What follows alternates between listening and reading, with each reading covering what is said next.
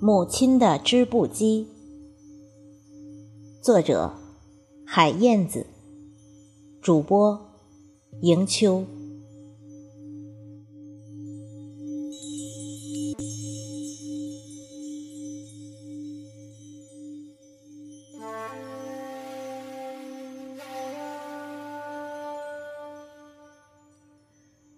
在我的印象里，我是一直听着母亲吱嘎吱嘎的踩着织布机长大的。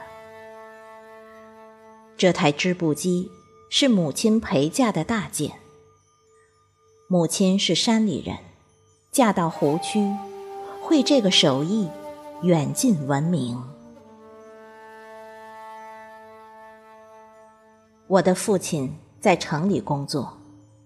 我和两个弟弟年纪都小，家里的农活、家务里里外外都是母亲一把手。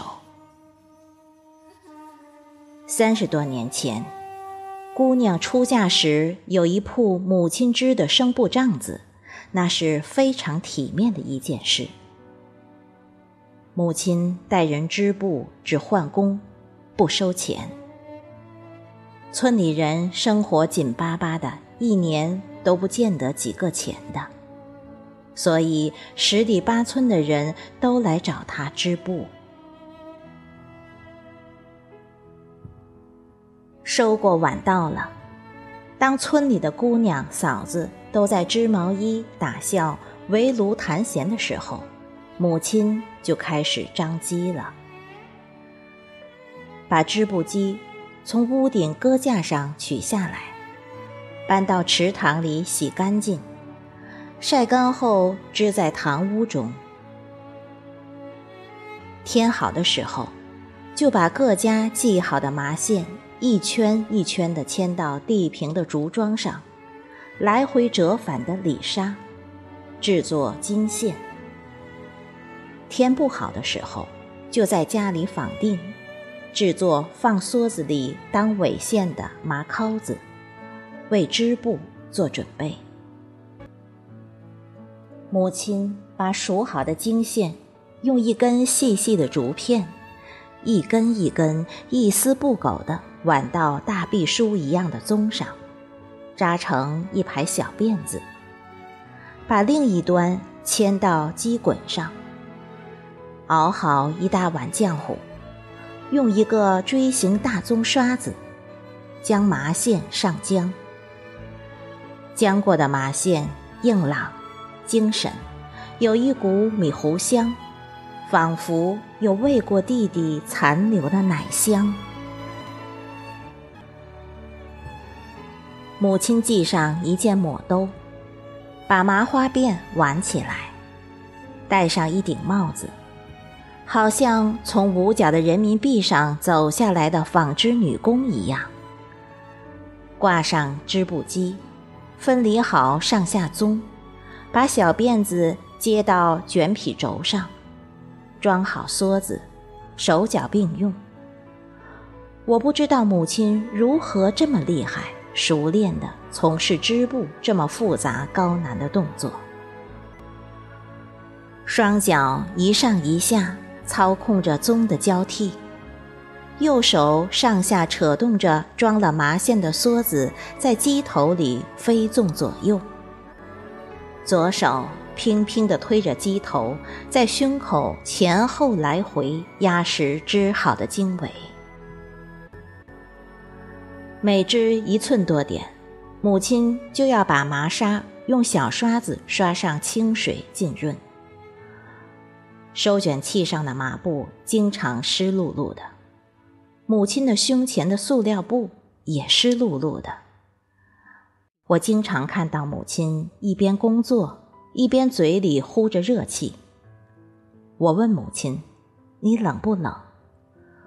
母亲搓着皲裂的双手说：“干起活来就不冷了。”早晨，从牛奶一样的浓雾中醒来。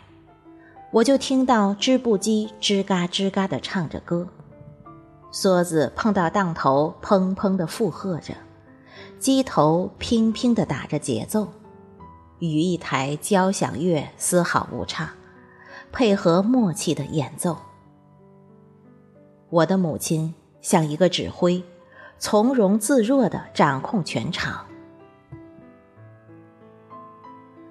香雾云环湿，清辉玉臂寒。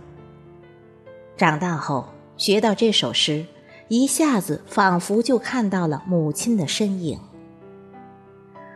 母亲就这样用一柄梭子，织着岁月，织着希望，织着青春，织着汗水，从深秋到初春，年复一年。一铺帐子经常花上十天左右完工，折合十天的换工。父亲总是只能在双抢的时候积累一周的假期回家帮忙，平时都是靠母亲自己。每当农忙的时候，干活不怕人多，看着别家一大家子人在田里干得热火朝天，母亲。面对着家里的六七亩水田，一个六月没有穿过一身干衣服，成天汗水浸透。五六岁的我，已经跟在母亲后面干活了。